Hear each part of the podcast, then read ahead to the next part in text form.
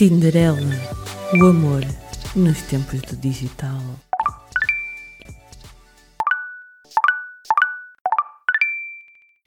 Bora. Boa noite, Tinderelas e Tinderalhos deste nosso Porto e Portugal. Bem-vindos de volta à segunda temporada do Tinderela, o amor nos tempos do digital.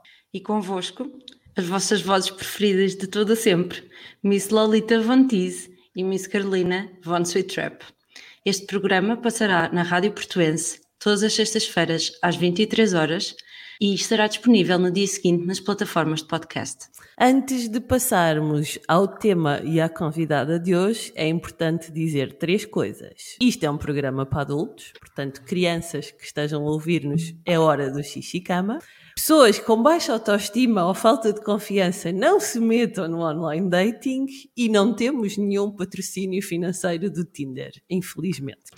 No programa de hoje temos uma convidada muito especial, Catarina Oliveira, nutricionista estagiária, DJ e criadora de conteúdo na página de Instagram Espécie sobre Rodas. Já teve uma marca de roupa, dá palestras e conferências e é embaixadora da Associação Salvador.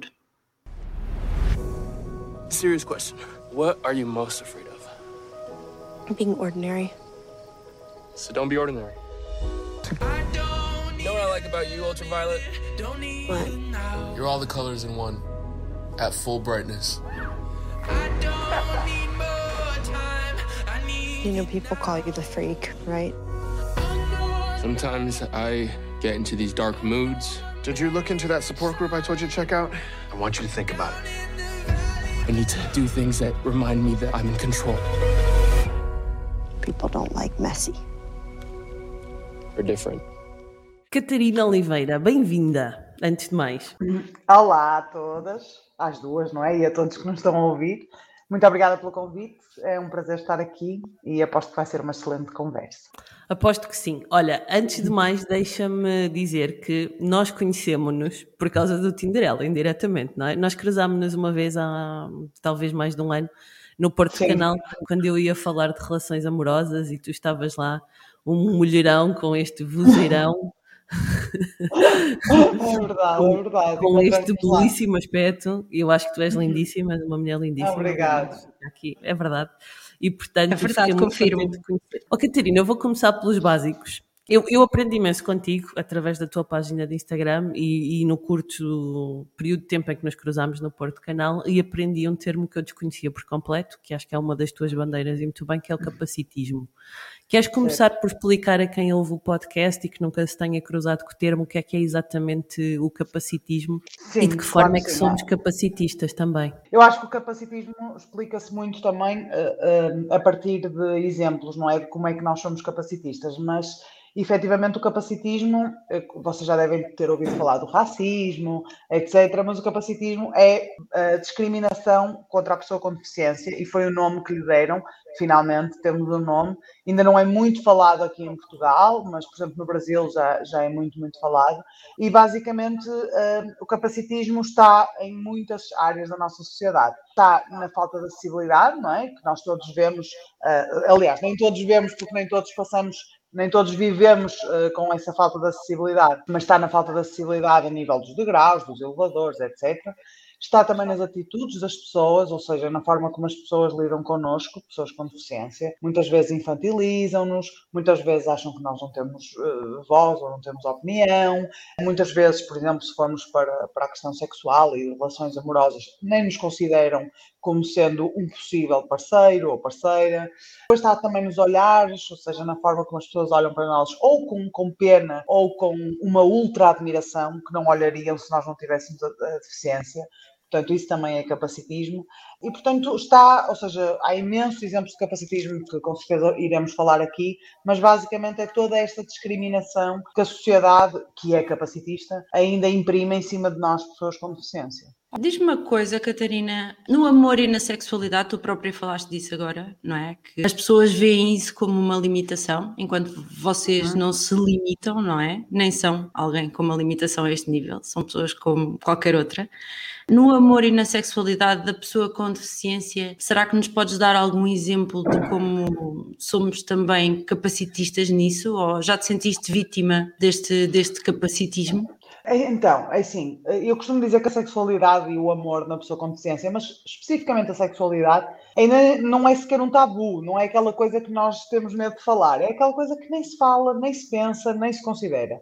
Ou seja, principalmente em pessoas sem deficiência. As pessoas com deficiência, obviamente, que- porque vivem com a deficiência, pensam na sua sexualidade e no seu amor, mas as pessoas sem deficiência muitas vezes não consideram a pessoa com deficiência como um ser apetecível, ou um ser atrativo, ou um ser sexual. E isso vem do capacitismo. Eu, na minha curta vida de pessoa com deficiência, que eu sou uma pessoa com deficiência há 5 anos, não fui desde sempre, tenho uma deficiência motora, ou seja, é muito visível, desloco-me em cadeira de rodas. O que eu reparei muito, obviamente, ainda por cima eu trabalhei muitos anos na noite, do Porto, ou seja, ia muito a discotecas, a bares, etc. Continuo a ir, mas reparo muito na forma diferente como me olham. Enquanto que antes a abordagem era muito mais direta, ou seja, viam-me na, na discoteca, vamos dar um exemplo, e e vinham falar comigo, por exemplo, ou tentavam uma abordagem direta, ou perguntavam a alguém se me conhecia. Hoje em dia a abordagem não é tão direta. Há muita gente que eu sei que se eu não tivesse uma cadeira de rodas olharia para mim e que hoje em dia não olha, ou seja, bate isto. É verdade, é, é, digo com toda tranquilidade.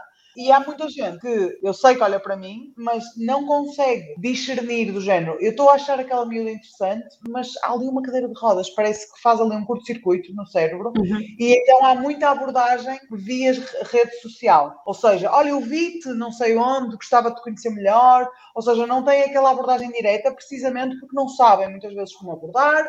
Parece que entram ali em conflito. E portanto, eu acho que a questão da deficiência é sem dúvida uma barreira que as pessoas têm inconsciente para a atração e para o conhecer. E eu própria, enquanto pessoa que durante muitos anos foi uma pessoa sem deficiência, também tenho vindo a desconstruir isto em mim, não é? Comigo, como tinhas perguntado, eu nu- nunca tive eh, dificuldade em. Eu, eu, na altura que tive a minha lesão, namorava, continuei a namorar, entretanto acabei, a minha relação não teve nada a ver com a cadeira, hoje em dia somos muito amigos. Tive outras relações e nunca tive hum, propriamente nenhum problema, mas também acho que é a forma como também eu me posiciono perante as pessoas, não é? Que, e também ajuda ao facto de eu ter sido uma pessoa sem deficiência. Ou seja, eu tornei-me uma pessoa com deficiência e já sabia quem eu era, quem é que a Catarina era, não é? Portanto, isso acho que também me ajudou. E desconstróis o mito da cadeira, não é? Sim, sem dúvida. Eu, eu acho que, e acho que também é importante dizermos isto aqui. Eu tenho amigas, por exemplo, que nasceram com uma deficiência e que umas, a família as potenciou mais e outras menos. E o facto de nós, de tu cresceres com uma deficiência, de tu te, tu te conheceres como mulher, descobrires a tua vida sexual, descobrires o teu parceiro ou parceira ou parceiros, enquanto pessoa com deficiência, é muito mais difícil do que eu, Catarina, eh, que me descobri num mundo como uma pessoa padrão, ou seja, eu não tive, eu, eu estava carregadinha de privilégios e introduzi-me na minha vida sexual como pessoa sem deficiência e, portanto, eu agora, apesar do meu corpo mudou, as minhas sensações mudaram, a minha sexualidade é diferente, mas eu sei quem eu sou, ou seja, eu tenho uma base muito forte e isso a mim ajudou-me muito, enquanto pessoa, a posicionar-me nesta sociedade e não é assim para toda a gente. Por isso é que nós precisamos falar disto, é para as outras pessoas perceberem que também têm o seu espaço no mundo. Olha, eu vou pegar aí numa coisa que, hum, que tu disseste que eu, eh, a mim me toca especialmente, ou, ou pelo menos ressoou comigo, que é hum, as pessoas não teres a consciência de que se não tivesses uma cadeira de rodas, se calhar serias abordada numa discoteca à noite, e como existe a cadeira de roda, não és. E eu acho que há aí dois, dois pontos a, a ressalvar. Um deles é efetivamente talvez alguma vergonha da pessoa te abordar, ou seja, a própria pessoa, e tu, e tu falaste disto, há um conflito interno, não é? A própria pessoa não sabe sequer como fazer isto, porque se está a Exatamente. deparar com uma situação nova e porque até te pode achar uma mulher atraente, e eu percebo perfeitamente, como já disse, mas efetivamente há ali um desconhecimento de como é que isto se faz, porque Exatamente. não há essa tal consciência nem problematização de que tu és uma mulher com uma vida sexual, Certo. portanto, como é que eu vou abordar agora isto? Sendo que eu acho que hoje em dia também entra aqui a questão, os homens nem sequer sabem como abordar as mulheres, ponto, com a sancadeira de rodas. Exatamente, é verdade. Padrão Mas ou não padrão? eu acho que por um lado há isso, há de facto nós pormos-nos desse lugar de eu olho para uma pessoa com cadeira de rodas e acho atraente e vejo ali um potencial, ou conheço-te, vamos tirar a noite aqui do meio. Sim, exato, claro. Conheço-te num evento, etc. E portanto, e converso contigo ou num grupo de amigos e acho-te interessante e depois não sei muito bem como passar para o lado lá. E portanto, se quiseres dar dicas sobre isso, é a primeira. Mas a segunda é também o quanto isso pode afetar a tua autoestima, não é? E o quanto Claro. isso pode criar uma revolta das pessoas não te verem como ser humano e como pessoa normal, entre aspas, sendo que não normativa, eu não quero dizer normal, Sim, certo, não normal. certo. E, e faz-te interrogar, caramba, mas quem é que eu sou? Eu deixei de ser mulher só porque agora tenho uma cadeira de rodas? Eu deixei de ser sexual porque tenho uma cadeira de rodas, não é? Como é, como é que se gera isso também internamente? É assim, eu acho a, a- a primeira parte é muito interessante ver que realmente a maior diferença que eu senti foi mesmo, e porque é que eu pus aqui o ambiente da noite? Porque é o ambiente onde tu tens que bater no físico, ou seja, tu bates ali no que tu vês. Porque eu noto, por exemplo, já conheci algumas pessoas em que até conheci num evento, numa conversa de amigos, e que, como me conhecem ali a falar e estão a ouvir-me, às tantas me dizem: Olha, tipo, ah, não sei, é mais, a a abordagem é mais direta depois de se interessarem por mim, porque já, já falaram comigo, já me conheceram, parece que não é. E, e- e parece que conseguem ver para além da cadeira, não, não ver só a cadeira, mas ver para além da cadeira. Na noite é uma coisa muito. Tipo, bateu, bateu. E quando vem uma cadeira, é de género, nem olham para mim. Eu, eu arrisco-me a dizer que nem olham para a minha cara, nem sabem se eu sou loira, se eu sou morena, se eu sou bonita. É tipo, vem uma cadeira e viram um olhar, ou nem, nem veem. E realmente isso é uma coisa que acontece muito, precisamente primeiro, porque, e o, o que tu estavas a dizer das pessoas muitas vezes não saberem abordar. As pessoas não sabem, é o que eu costumo dizer, não há um manual, digamos assim, especial para abordar uma pessoa com deficiência. A questão é que devia ser mais naturalizado a presença da pessoa com deficiência. Claro que as pessoas não sabem lidar porque nunca lidaram com uma. É a mesma coisa que agora cair aqui um extraterrestre, ou uma espécie rara, por isso é que eu tenho o meu nome assim no Instagram, que cai aqui e nenhum ser humano sabe lidar com a pessoa. De que língua é que ela fala? Será que ela dá um beijo na boca ou dá um beijo na testa? Será que ela, como é que ela se comporta? O que é que ela come? É quase, é quase isso. É porque as pessoas não. Ver uma pessoa, uma miúda nova na cadeira de rodas no meio de uma discoteca, as pessoas sentem de género, que é isto? Depois não sabem como é que re- reagir e fazem coisas ridículas, como começar a dançar comigo que não me conhecem lá nenhum. Tipo, nunca fariam isso se eu tivesse pé, ou tipo, oferecer bebidas a torto direito. Tipo, porquê? Como se eu não tivesse. Não sei, olha, é estranhíssimo. Portanto, eh, noto que as pessoas não sabem reagir. E isto só se vai combater com isto que nós estamos a fazer aqui, com falar do assunto, com eu continuar, eu e outras pessoas de cadeira de rodas e de- com outras deficiências continuarem a aparecer nos sítios. Obviamente que os sítios têm que, nos, têm que nos permitir entrar, não é? Que esse é um dos grandes problemas, mas acho que vem muito daí, essa, essa falta de capacidade de lidar, parece que é do género, é o que eu costumo dizer, eu às vezes estou a falar e é, e é tipo, parece que eu estou aqui a ensinar eh, a missa ao padre, do género, por amor de Deus, tipo, não há nenhum manual para lidar comigo, eu sou só a Catarina, que tenho imensas características específicas e uma delas é ser uma pessoa com deficiência. Agora, realmente, entendo que ah, pá, é a mesma coisa que eu agora, se calhar, começar a namorar. Olha, quando eu tive um namorado que era preto, pronto, e ele. Eu realmente houve determinadas coisas, não, ou seja, que eu tive que aprender a lidar porque eu comecei-me a perceber dos meus privilégios de ser branca e tive que começar a lidar com isto no meu dia a dia, de ver coisas completamente dispares. Mas, mas ou seja, foi vivendo, não é? É vivendo que uma pessoa aprende e é as pessoas colocando-se nos sítios. Depois a questão da autoestima, sem dúvida, acho que sim, acho que, acho que o que me ajuda a mim muito é a minha personalidade e eu não consigo dizer de outra forma porque realmente é a única coisa que eu identifico. Obviamente por exemplo, eu, eu na altura que tive a minha lesão não, nunca não tive acompanhamento psicológico porque não senti essa necessidade. Eu acho que o acompanhamento psicológico é extremamente importante para quem o sente e é super válido.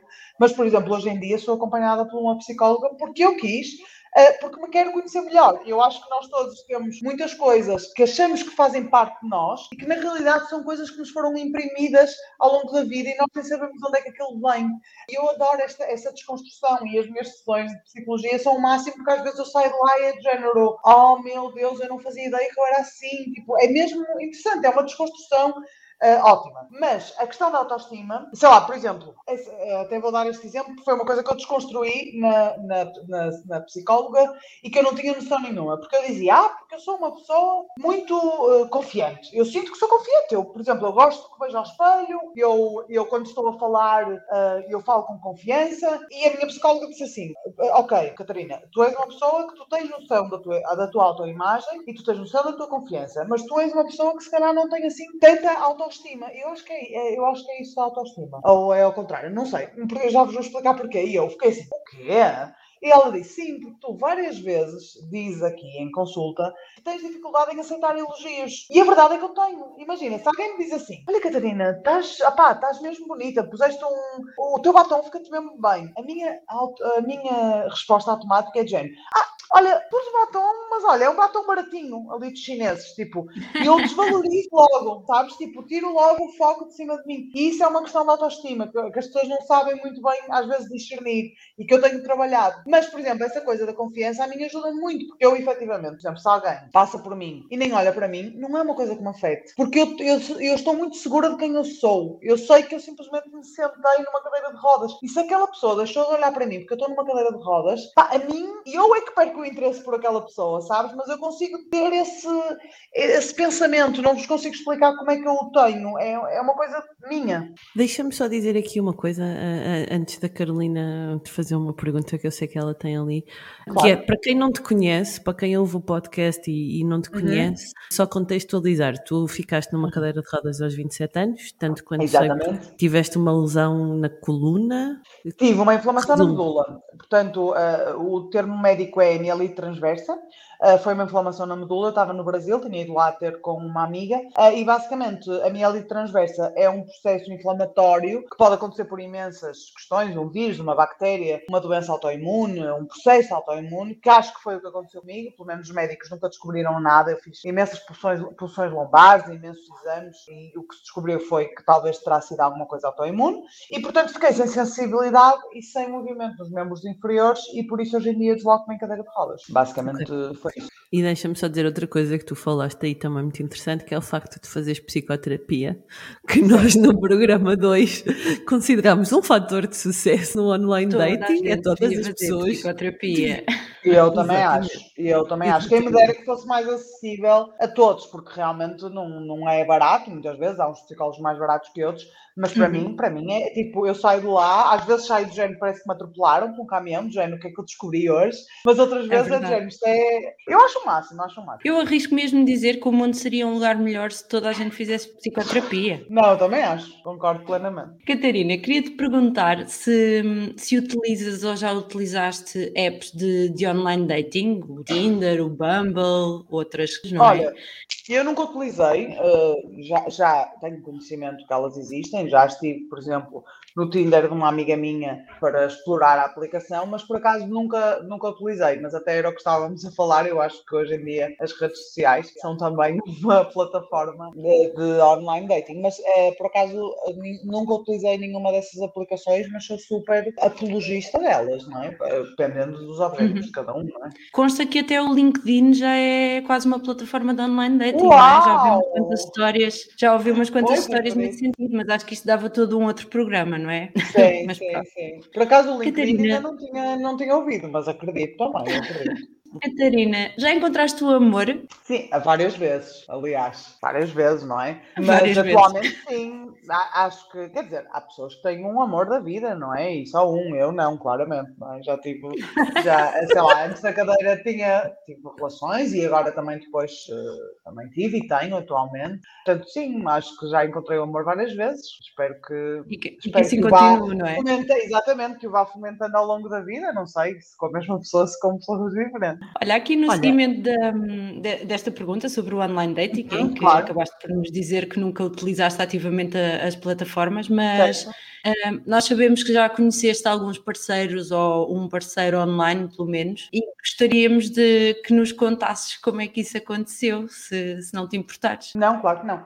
Olha, foram dois na realidade, o meu ex-namorado também, e basicamente lá está, era o que eu estava a dizer, por exemplo, o Instagram eu hoje em dia eu acho que mais do que uma plataforma de dating em em si, não é? Eu acho que é uma plataforma onde nós podemos conhecer imensa gente. Eu, sei lá, fiz imensos amigos, por exemplo, no Brasil, a partir do Instagram, que uma pessoa partilha coisas, uh, segue páginas em comum. E, mas, obviamente, que às vezes acontece que essas coisas se extrapolam, neste caso, para relações. E com a minha atual relação foi um bocadinho assim. Foi uma mensagem, ou seja, alguém, eu acho que alguém mostrou o meu perfil ao meu namorado e ele achou, tipo, engraçado, já, no sentido, tipo, ah, é uma miúda gira, o conteúdo é interessante, uh, vou-lhe mandar uma mensagem. E mandou uma mensagem na altura e, olha, também não sei explicar exatamente, depois isto também é um bocado, não sei explicar, porque eu recebo tantas mensagens todos os dias e acho que isto é, às vezes é uma, uma coisa mesmo de tem que ser. Com ele, olha, começou ali a fluir uma conversa, já não sei exatamente o que é que ele me disse, mas foi qualquer coisa do género, olha, uh, gostei do teu conteúdo, tipo, era uma, nunca tinha ouvido falar sobre, nunca lidei com ninguém com deficiência, nunca tive ninguém próximo, estava de falar um bocado mais contigo sobre isso. E começamos a falar ali um bocadinho, a desconstruir algumas coisas. Olha, e depois de repente, ah, exato, e depois de repente eu tive que ir a Lisboa, porque ele não é de cá de Porto, é de Lisboa, eu tive que ir a Lisboa em trabalho e aí sim, fomos tipo beber um copo, ao final da tarde, jantar, olha, e pronto. E depois seguiu, assim, até hoje. Deixa-me perguntar-te uma coisa que está aqui a fazer-te link. Achas que ele não viu a tua cadeira de rodas ou achas que ele viu a mulher para lá da cadeira de rodas? Eu acho que ele viu tudo, honestamente, porque acho que até o, o, primeiro assunto que ele, com que ele me abordou foi com a questão de: olha, eu acho que o teu conteúdo que tu partilhas sobre a deficiência é super interessante. Nunca tinha tido esse contacto. Confesso que há coisas que até me até fico meio de género: será que isto é mesmo assim? Ou porque não tenho, não, não, nunca tive este contacto. E então começamos ali a falar, mas lembro-me depois, obviamente depois de conversarmos, dele dizer que, sei lá, que como me, como me conheceu logo assim, ou seja, viu o meu Instagram onde viu tudo, viu a Catarina como um todo, a questão da cadeira nunca foi sequer uma questão. Aliás, eu acho que a questão da cadeira até veio um bocado depois, não como uma questão má, mas, por exemplo, lembro-me até da, da, da primeira vez que acho que surgiu esse assunto, entre aspas, obviamente que vai surgindo, por exemplo, quando fomos tomar esse café, ele marcou o sítio e teve a preocupação, e por ele, eu não lhe disse nada, a preocupação ligar e dizer: Olha, eu vou com uma pessoa em cadeira de rodas, é acessível, tem casa de banho acessível, etc. E depois eu lembro de entrar no carro e dele dizer: Olha, eu perguntei se era acessível.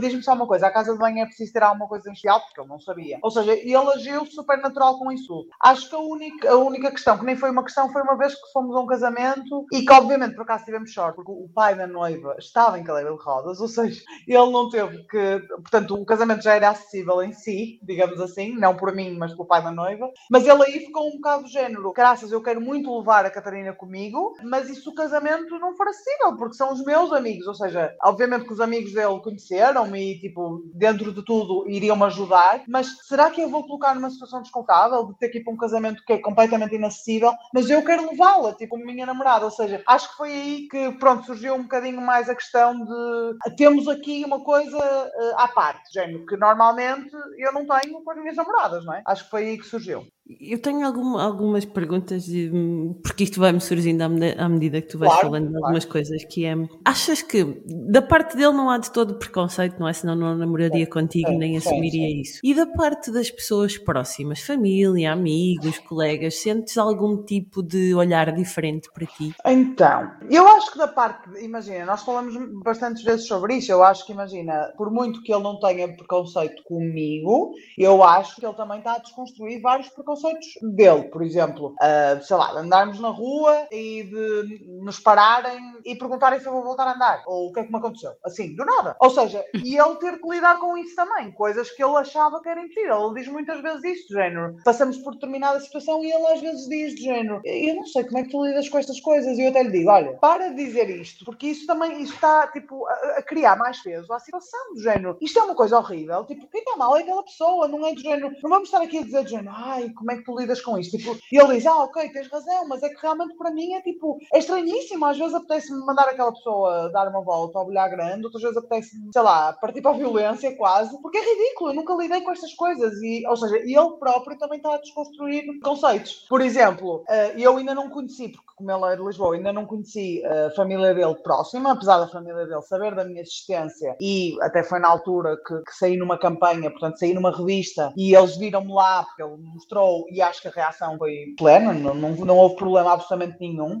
Uh, e também com outras relações, eu nunca tive problema com a, a apresentação com a família, mas, por exemplo, lembro-me de uma relação passada de, por exemplo, na, na, no primeiro encontro que eu tive com a mãe da pessoa, que se pôs em cima da mesa a questão de será que avisamos antes que, que estava na cadeira? Ou será que, porque era um jantar em nossa casa, será que avisamos a pessoa, a minha mãe neste caso, que estás na cadeira? Ou deixamos que ela apareça? E foi eu que disse, eu disse, olha, eu acho melhor avisar. Não porque eu acho que tem que ser avisado, mas porque a pessoa pode não estar mesmo à espera e vê-me vê na cadeira e tem uma reação péssima. Imagina a situação horrível que vai criar aqui. E a culpa não é de ninguém. Tipo, eu vou me sentir péssima, nem vou querer olhar para a cara da tua mãe, porque é de género, pá, fogo, e ela vai se sentir péssima, porque não estava à espera daquilo. E, portanto, na altura informamos, foi só de género, olha, a minha namorada, vou-te apresentar, ela desloca-se uma cadeira de rodas. Na altura foi ok, e depois de que nos conhecemos foi tipo super normal. Agora, o que já aconteceu também foi com amigos, de, neste caso o meu namorado, amigos que eu não conhecia, mas, por exemplo, saberem que ele está comigo, que eu tenho uma cadeira, acho que aconteceu com uma pessoa, estou a dizer amigos, mas foi uma pessoa. Dizer do género, não é para qualquer um, meu. Muito, olha, tu és demais. Tipo, quase isto, estás a ver, do género. Guerreiro, és um anjo nesta terra. E ele fica do género um bocado, tipo, isto realmente acontece. As pessoas, quer dizer, eu namoro contigo, eu percebo que eu não sou nada de especial por namorar contigo. Tu és uma pessoa como outra qualquer. Agora, as pessoas têm mesmo esta ideia do género, lá, olha, não é para qualquer. Eu não conseguia, meu. Eu não conseguia, estás a ver? E isto é, isto é, isto é aquela atitude do, ah, estás a ganhar o teu lugar no céu. Exatamente, exatamente. Estás a ganhar o teu lugar no céu. Acho que esse preconceito é, é que aconteceu. Portanto, não tive problema nenhum, por exemplo, nesse casamento. Conheci vários amigos dele e, pelo menos à minha frente, ninguém me disse nada e os olhares foram normais. Surge-me agora aqui uma pergunta, Catarina. Não, não tem muito a ver com esta vertente das relações amorosas e, e a vida uh, sexual de alguém que, que tenha deficiência, mas, uh, mas surgiu-me esta, esta, pergunta no, no, decorrer da nossa conversa claro. uh, e gostava mesmo de saber a tua opinião. Eu sei que nos tempos correm, nas escolas, já se fala mais de pessoas com diferença, pronto, a todos os níveis, quer, quer seja racial, quer seja orientação sexual, quer seja a nível da deficiência, mas tu achas que faria alguma diferença se nós ensinássemos as nossas crianças a desmistificar a questão das pessoas com deficiência e que são pessoas como as outras e que vivem a vida como as outras e que são capazes como as outras e que amam como as outras, ou seja, desmistificar no sentido de não são pessoas especiais, são pessoas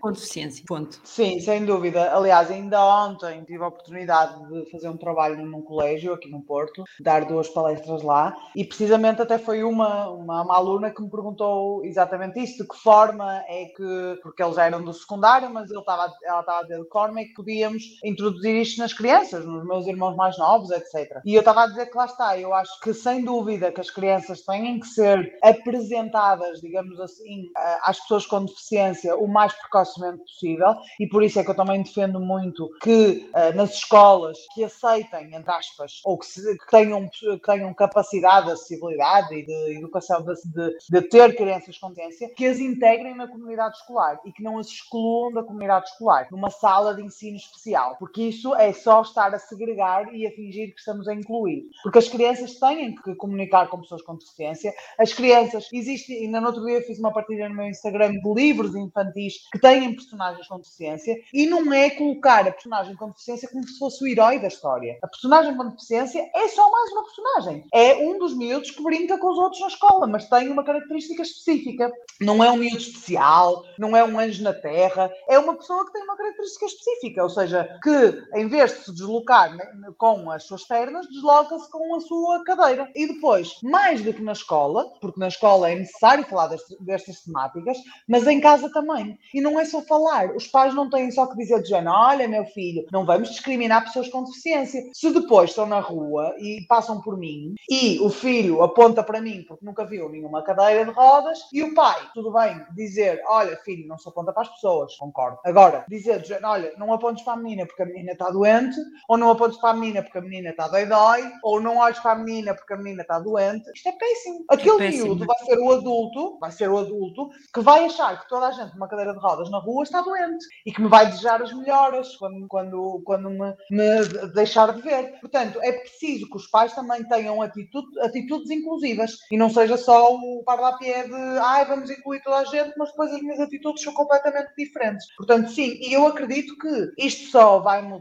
se nós, ou só está a mudar, obviamente nós educamos adultos e nós desconstruímos adultos, mas as crianças também têm que ser educadas logo para a inclusão e para a diversidade. Oh, Catarina, deixa-me perguntar-te uma coisa a propósito dessa inclusão e dessa diversidade. Achas que de alguma forma estas aplicações de online dating como o Tinder, o Bumble ou até mesmo as redes sociais como o Instagram vieram democratizar as relações amorosas e sexuais também para as pessoas com deficiência?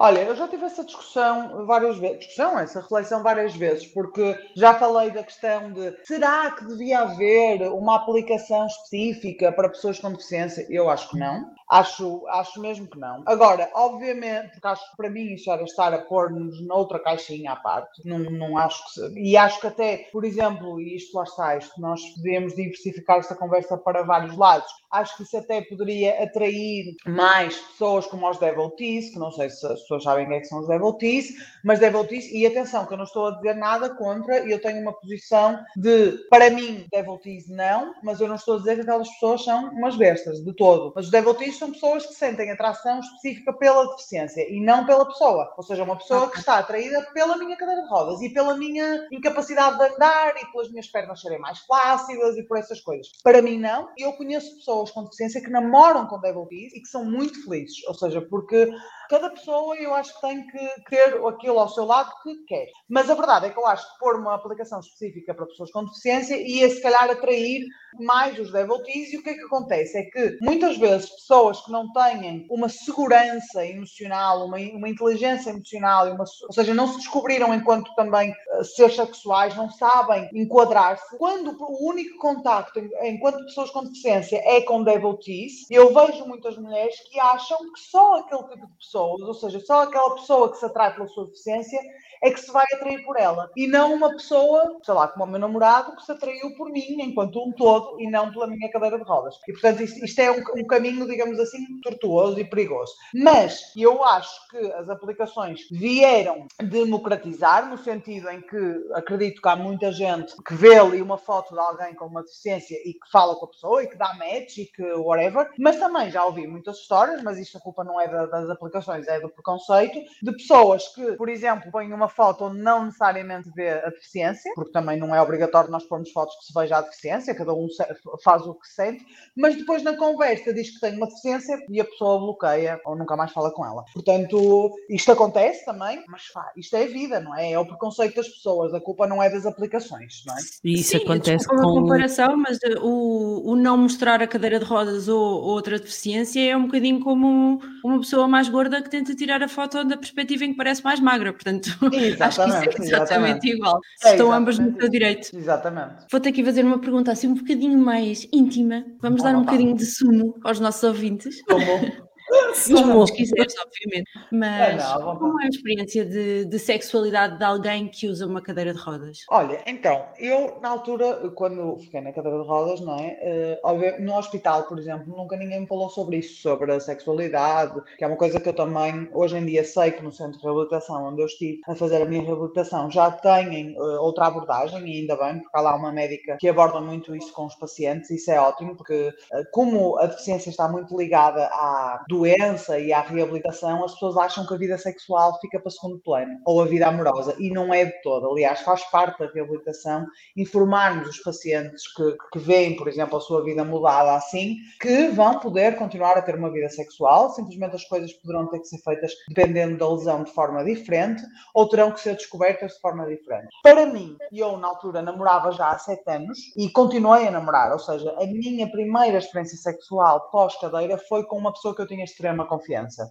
e que tinha, e que tinha temos uma ótima relação. Portanto, correu tudo ah, bem, porque eu também tinha muita confiança, ou seja, exploramos logo outras, ah, outras partes do meu corpo, que não necessariamente aquela relação sexual mais padrão, não é? Portanto, para mim isso foi ótimo, porque foi aquele primeiro ah, impacto, digamos assim, com uma pessoa que eu tinha muita confiança. Mas passado algum tempo nós terminamos e, portanto, eu tive que, que me lançar à vida, não é? E por acaso, a verdade é que a minha, a minha segunda relação sexual, isto pode parecer uma história de um filme, mas aconteceu mesmo, foi basicamente com uma pessoa que eu conheci no Instagram, que era da Grécia, e que tivemos assim uma conexão incrível, começamos a fazer videochamadas, etc, etc. E ele era lindíssimo, era, não é? Lindíssimo, só pensava que este gajo é um psicopata, eu não sei o que é que eu me estou aqui a meter, como é que é possível, não estava a perceber. Mas ele era mesmo grego. Mesmo grego, e meteu-se Ok. num avião e veio cá passar uma semana, ok? Ok. E foi a, uni- a nossa única semana. Vamos, nós falamos hoje de género que somos amigos, mas foi assim uma coisa, olha, uma história de filme. Ele veio cá passar uma, uma semana, as minhas amigas só me diziam, Catarina, e nós apoiamos-te em tudo, mas vamos ter que ter noção, vamos ter que ir contigo ao aeroporto, porque ele pode ser um psicopata, e eu, por amor de Deus, venham, obrigada. E por cima, lá está, aquele é, é lindo, e eu pensava, o que, como é que isto aconteceu? Enfim. Pronto, Pensavas, seja, ou é que é assim. fixe ou é psicopata. Ex- exatamente.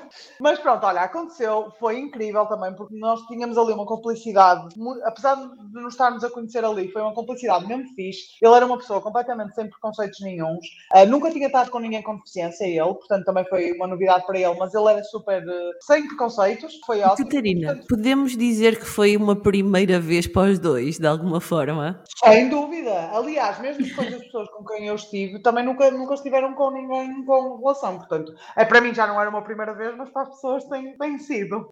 E era a primeira vez que estavas Era. com alguém, com alguém que não conhecias, depois de estás numa cadeira de rodas. Sem dúvida. Sem E dúvida. funcionou tudo bem? Se os detalhes Olha, quiseres dar, atenção, sem invasão. tudo. Olha, funcionou tudo bem. Lembro-me que na altura até experimentamos algumas posições, era de género, tipo, como é que eu vou fazer isto? As minhas pernas não mexem, ainda por cima sou enorme, tenho 1,60m, ele também era grande, mas sei lá, foi, olha, foi uma descoberta, foi super divertido, super prazeroso também. E obviamente, pronto, foi ali uma semana, conseguimos experimentar o que conseguimos, não é? Depois, entretanto, eu tive relações mais longas, não é? E hoje em dia estou numa relação já há seis meses, talvez, e entretanto tive outras relações onde pude, de facto, explorar de outras formas, outras coisas, ou seja, é o que eu costumo dizer, outras sensações. Por exemplo, eu perdi a sensibilidade nos membros inferiores e mesmo a nível sexual a minha sensibilidade não é igual e, portanto, eu tenho que explorar, tenho, ou seja, eu, eu dou-me ao, ao direito de explorar outras partes do corpo que até ficaram muito mais ah, sensíveis, mas que nós temos que trabalhar isso com o nosso parceiro ou parceiro ou parceiros, de explorar outras partes que nos dão prazer e não nos limitarmos àquela relação sexual unicamente de penetração, de, mesmas posições, mesmas sensações. Portanto, olha, tenho um amigo meu que está na cadeira e ele diz que as mulheres com quem esteve dizem até que ele é melhor amante, não que eu esteja a fazer aqui uma apologia do género, olha, vão procurar pessoal na cadeira, que nós somos mais fixos. Mas ele, porquê? Porque ele, como não é aquela relação tão especificamente focada na penetração, que já nenhuma relação devia ser assim, mas Exatamente. como ele explora, explora outras coisas, as mulheres dizem, neste caso, que ele, que lá está, que parece que lhes dá mais prazer, porque está mais focado nelas e na- na- em tudo o que envolve o, o sexo e não só exclusivamente a penetração. Fizeste-me há- lembrar um filme que eu achei fantástico, um filme francês que é o Amigos Improváveis. Ah, sim, sim, sim, é muito bom. Fizeste-me lembrar em que ele sente imenso prazer com o facto de lhe acariciarem as orelhas. As orelhas, exatamente. Sim, eu, por exemplo, no meu pescoço, fiquei super. Eu já era sensível, mas agora fiquei tipo hipersensível, meu Deus. Porque lá está, acho que são coisas que, que mudam, não é? Com, a, com as É sensações. aquela história quando perdes um sentido, os outros apuram-se, não é? Exatamente, exatamente. Quando vês pior, ouves melhor, quando ouves. Ou Sim. quando... Acho, Sim, acho é, que sem acho dúvida, que é verdade. está tudo relacionado. Eu vou trazer aqui uma coisa para cima da mesa a propósito disso. Há um, há um professor na, na Faculdade de Psicologia do Porto, o Luís Fernandes, que tem um livro que acho que, que me impactou imenso, que é As Lentas Lições do Corpo. Ele é cego também. Ele Ah. ficou cego, ele não nasceu cego, ele ficou Vou cego. escrever aqui. Sim, E eu acho que de facto aquele livro mudou a minha relação com o corpo mesmo. pois. Porque ele fala muito de uma, de uma, de uma abordagem cartesiana da mente sobre o corpo. Uhum. que Vivemos muito este paradigma cartesiano, que a mente é mais importante que o corpo, quando na verdade não. O corpo é tão importante quanto a mente e dá-nos imensas pistas que nós deixamos de prestar atenção, etc. E ele fica cego também, acho que aos 30 anos ou 30 e poucos anos, Ah, e ele a determinado ponto decidir fazer um curso de massagem pá, e aquilo muda-lhe a vida. E depois ele fala de uma série de abordagens eh, biodinâmicas, acho eu, na área da psicologia, muito ligada à questão do Certo. corpo. Sim, é super interessante mesmo. E ele também é uma pessoa Acho super também preciso interessante. de ler isso. Eu tenho uma pergunta extremamente pessoal para te fazer e que preciso da tua ajuda enquanto pessoa com deficiência, porque efetivamente foi a primeira vez que me aconteceu e eu não soube muito bem o que sentir e como posicionar. Certo. Aqui há uns tempos no Tinder eu encontrei um moço dentro dos meus filtros de idade, portanto 30, 30 e tal anos, em cadeira de rodas, ok? Ele tinha efetivamente uma ou duas fotos dele em cadeira de rodas. E eu olhei para aquilo e achei super corajoso. E depois bati-me e pensei, porra, estás a ser capacitista, Lolita, não é? Corajoso, o guerreiro que veio para o Tinder. Exato, caraças, então quer dizer, defendes isto e depois só porque uma pessoa em cadeira de rodas está no tipo. Claro. E o meu primeiro impulso, que é mesmo impulso, foi dar match para lhe dizer: Olha, parabéns pela coragem. E depois, graças a Deus, na minha vida, conheci uma Catarina Oliveira. eh, e Meu. É, não é? Não, mas, mas educa-nos, porque eu acho. Não, mas Como- isso é ótimo, essa partilha que estás a fazer, porque como tu deve haver 1500 pessoas que querem fazer isso. Eu Não, e que porque eu acho, acho uma coisa também. Eu não sei se isto é um paradigma cristão de termos que ser bonzinhos uns para os outros, se é um paradigma português de, de valorizarmos os underdogs que conseguem vencer Sim. na vida, não é? Eu acho que é um Sim, misto dos sim. dois. A determinado ponto as coisas misturam-se. Porque o meu impulso, e eu tenho muito uma matriz cristã, eu já assumi isto aqui no primeiro programa, portanto, bora, estou a desconstruí-la. Vim a desconstruí-la Claro. e construí-la.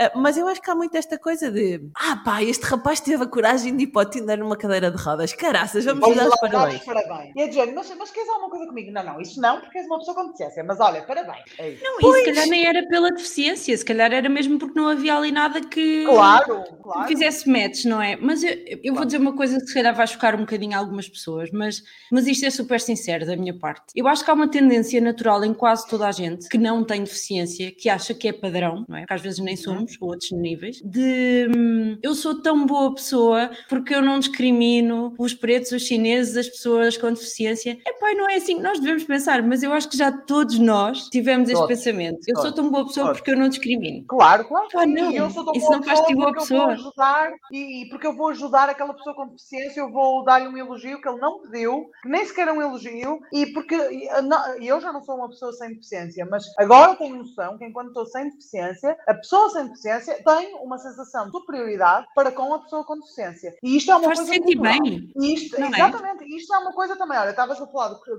da influência cristã, também é verdade, porque durante muitos anos as pessoas com deficiência eram acolhidas, às vezes eram mortas, eh, primeiro eram mortas, depois eram internadas, depois eram acolhi- acolhidas assim escondidas para serem cuidadas pela igreja ou pelas pessoas que estavam, não é? Portanto, isto, isto foi toldando uma sensação de superioridade, literalmente. Há uma coisa que eu queria partilhar que vocês me lembraram nesta conversa, uma exposição que eu vi há, em 2014 ou 15 ah, na Fundação EDP, ah, agora o atual MAT, que se chamava 7 mil milhões de outros. E então eram, eram dois, duas pessoas que andaram a entrevistar ah, pessoas pelo mundo inteiro, porque éramos 7 Ah, mil, pois. somos 7 mil milhões, e eu lembro-me que tu na entrada, o primeiro painel da entrada, tinhas N pessoas dos, dos Uhum. cantos todos do mundo e aparece uma pessoa em cadeira de rodas. E ele diz uma coisa que eu guardei para a vida, que é todos somos deficientes, físicos, mentais ou emocionais. A mim calhou uma parte mais fácil. E eu guardei aquela frase para a minha vida e pensei, É muito interessante. ou sou mental ou sou emocional. Eu sou, eu sou deficiente emocional, garantidamente.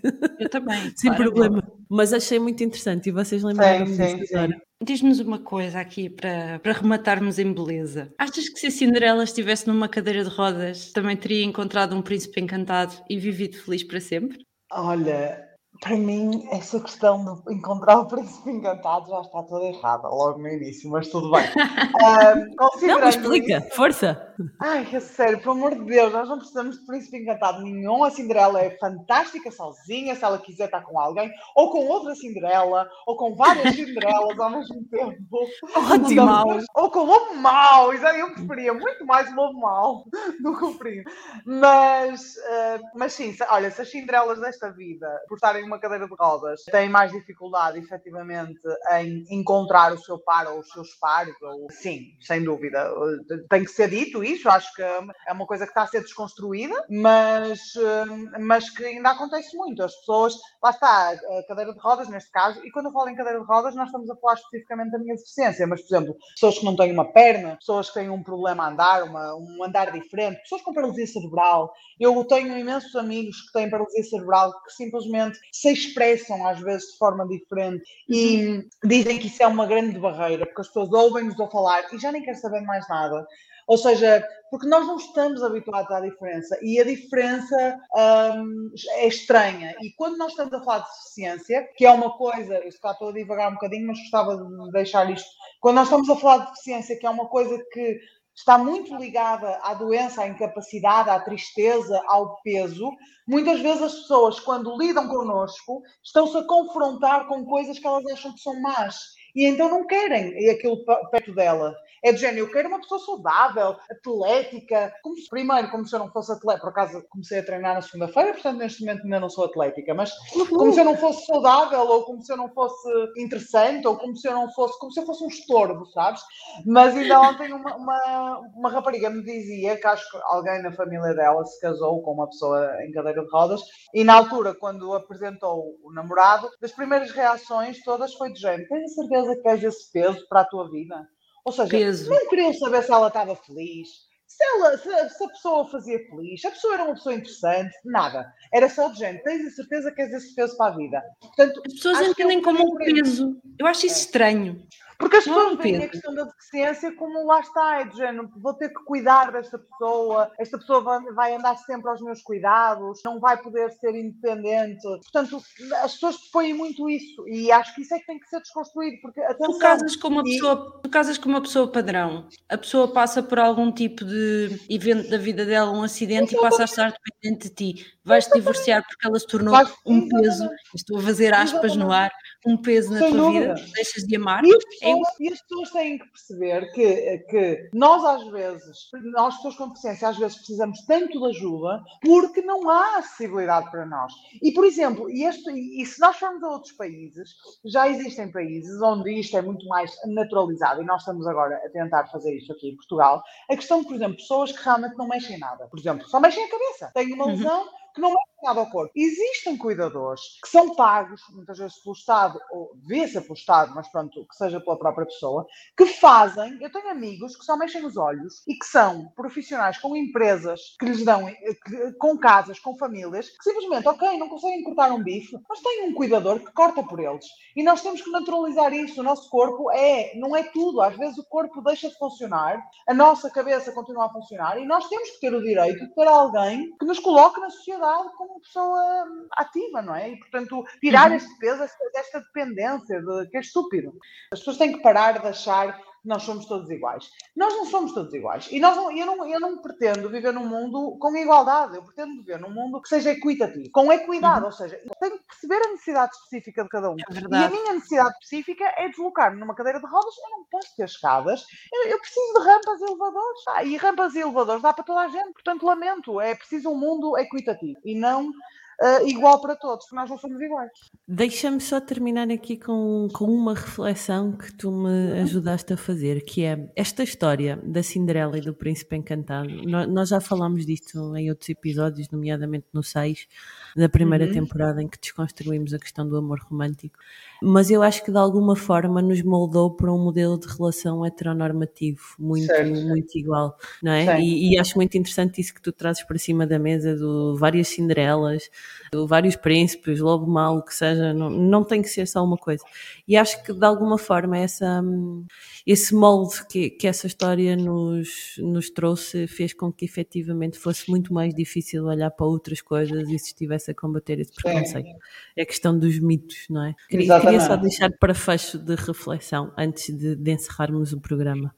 Neste programa, sigam-nos. Ouçam-nos todas as sextas-feiras, às 23 horas na Rádio Portuense. Sigam-nos do Facebook e Instagram, Tinderela do Porto, Tinderela com dois L's, e nas plataformas de podcast. Ajudem-nos a crescer e sugiram este podcast aos vossos amigos e amigas que estão no online dating. Queremos espalhar o amor. Com tinderelas, com tinderalhos, com ou sem cadeiras de rodas. O que interessa é que efetivamente olham- olhemos uns para os outros pelo aquilo que somos à procura de um sentimento e não de uma emoção. Vá.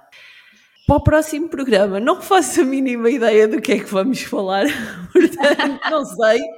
Acho que vamos continuar a desconstruir aqui alguns mitos, estou em crer que sim. Vamos falar de outras coisas do amor, que não só este amor heteronormativo de boy meets girl, não é? Portanto, vamos ver o que é que nos espera.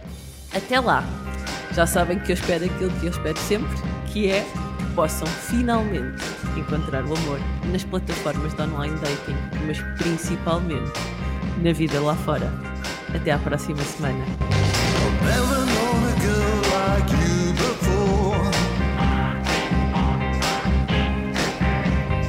Just like in a song from David